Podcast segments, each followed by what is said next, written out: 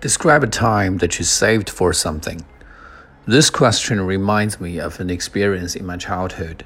When I was a kid, my family was not very rich, so we were quite stingy on everything.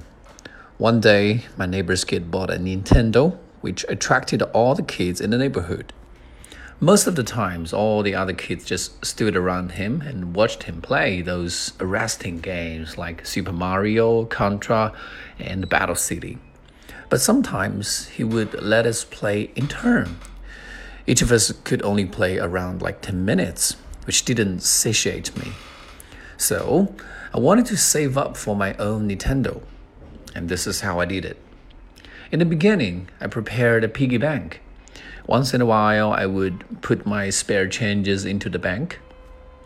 But then I found it was too slow, that it would take me forever to realize my goal. So I took a part time job, which was doing homework for my classmates. And they would pay me like one yuan for a day's workload.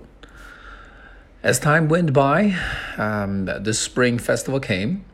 During this period, I received an avalanche of red packets.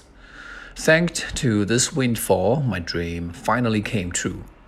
I think this experience taught me how important persistence is.